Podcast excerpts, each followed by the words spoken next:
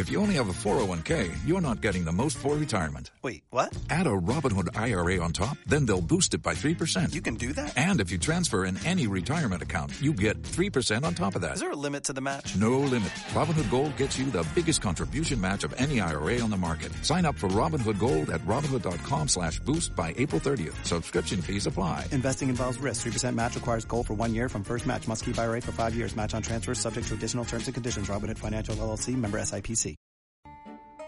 En la antigua Grecia, la luna era una diosa, Selene, que surcaba el cielo cada noche en su carro plateado tirado por dos caballos.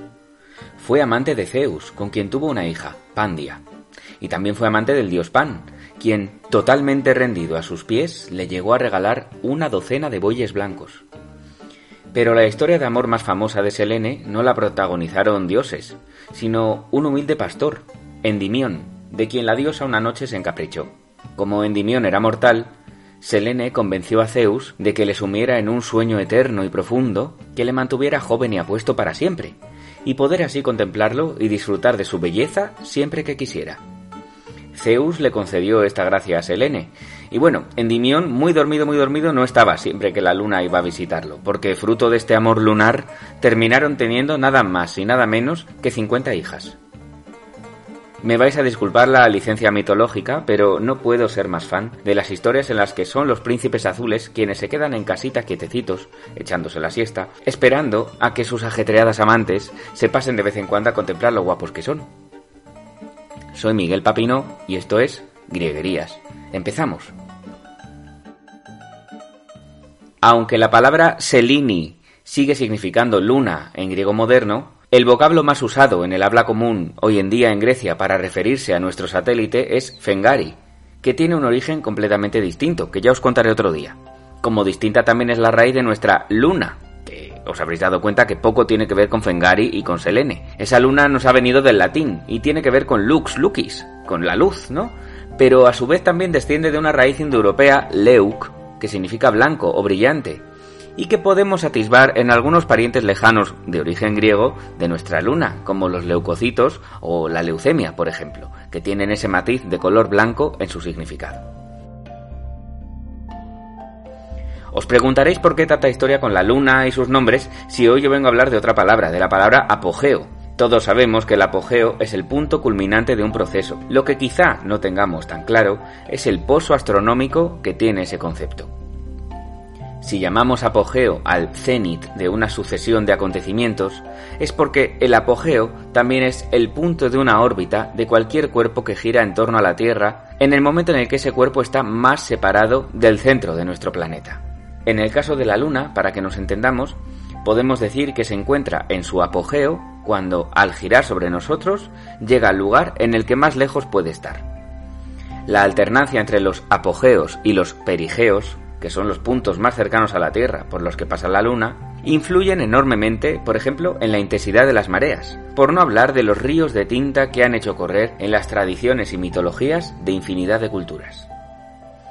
Pero no hace falta recurrir a veleidades literarias de hombres lobo, de crímenes pasionales o de canciones de Mecano de los 80 para darse cuenta de que detrás de una palabra, aparentemente tan sencilla como apogeo, puede haber mucha más miga de la que a simple vista podamos imaginar. Habréis llegado ya a la conclusión de que apogeo está compuesta de dos partes, que yo creo que se distinguen sin problema, ¿no? Apo y geo. Ese geo lo reconocemos muy fácilmente por la geometría, la geografía, la geodesia, la geolocalización de nuestros GPS y por todas esas geocosas que nos ayudan a ver a la Tierra en la que vivimos latiendo detrás de esas tres letras.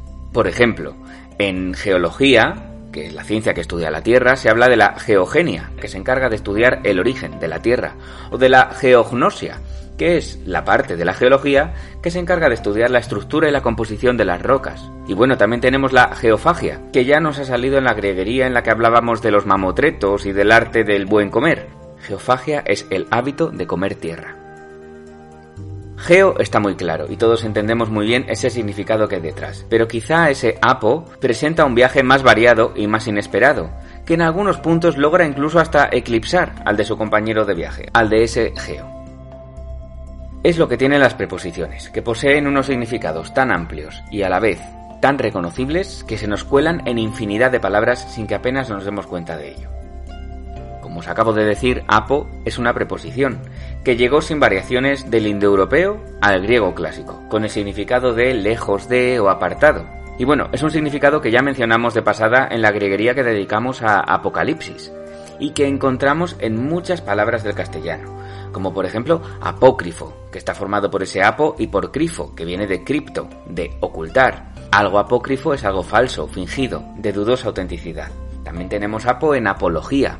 En ese caso se une a logo, que como sabéis significa palabra o razón. Una apología es literalmente un discurso apartado, una disertación para poner distancia entre alguien y una acusación que se hace sobre él o ella. En español, apología ha tomado el matiz de defensa de otros, mientras que en inglés ese apology es una defensa, sí, pero de uno mismo.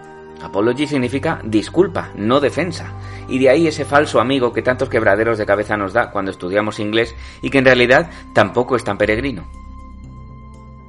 También tenemos apotema en geometría, que es esa línea perpendicular que trazamos desde el centro de un polígono hasta cualquiera de sus lados, o los apoastros, que son los apogeos, pero en clave genérica, cuando tienen lugar en cualquier otro planeta que no sea la Tierra. Todos los planetas tienen satélites que giran alrededor de ellos. Los puntos más lejanos a los que pueden llegar esos satélites son los apoastros. Y bueno, también si juntamos apo con stilo, que es como se dice enviar en griego, nos salen los apóstoles, apostilo, que son aquellos enviados a propagar la buena nueva aunque también tenemos a los apóstatas, que ya se envían a sí mismos ellos solitos para justamente lo contrario. En griego existe la palabra apoziki. Ziki es caja, es un lugar donde se depositan cosas. A nosotros nos ha dado la terminación teca, que podemos ver con facilidad en biblioteca, en hemeroteca, en fonoteca y hasta en discoteca, que son lugares donde digamos que se depositan diferentes elementos, ¿no? Bueno, apoziki en griego significa almacén. Es ese lugar donde guardamos cosas que apartamos, que separamos, apo, que reservamos, porque luego nos van a hacer falta. De ese apoziki nos sale apoteca, que a nosotros apoteca tampoco es que nos diga mucho, pero ha evolucionado en bodega, en botica, que seguro que ya sí que nos dicen más cosas, e incluso tenemos el préstamo francés boutique, que viene a ser lo mismo que una botica o que una bodega, pero dicho en fino, porque en vez de servir para guardar vino o guardar medicamentos, pues las boutiques sirven para guardar las últimas tendencias de moda, porque ya sabéis que todo lo que viene del francés siempre es más chic y más glamuroso. Otros descendientes de ese apoziki que son menos obvios son los que se generan, por ejemplo, al juntar ese apo con el verbo jane, que significa cocer. Y ese jane, que significa reservar lo que cocemos para darle un uso posterior, sale nuestra pócima. También tenemos la combinación de apo y del verbo deignimi, que significaba en griego antiguo demostrar o probar. Pues bien, de esa apodeixis, esa demostración, se pasó a apodixa en latín tardío. Y de ahí, en italiano medieval, se llegó a polizza, que a nosotros nos dio esos documentos llenos de letra pequeña que nos toca firmar cuando contratamos un seguro. Exacto, las pólizas.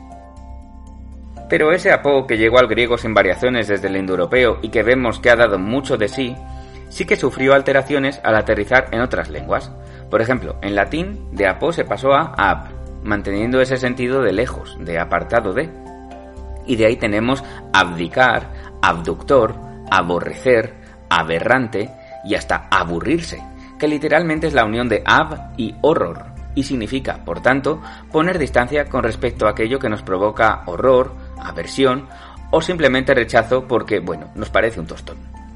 Otro vericueto inesperado por el que nos ha llegado ese apoyo indoeuropeo es ni más ni menos que la lengua rusa.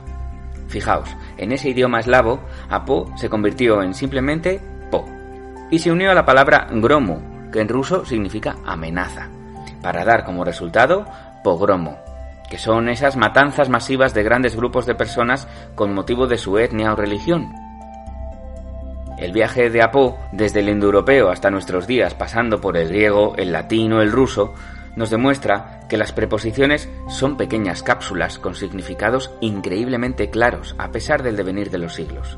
Y es que pocas cosas hay más útiles que las palabras que nos dicen dónde estamos, a dónde vamos o cómo de lejos nos pilla la luna. Hasta la próxima grieguería.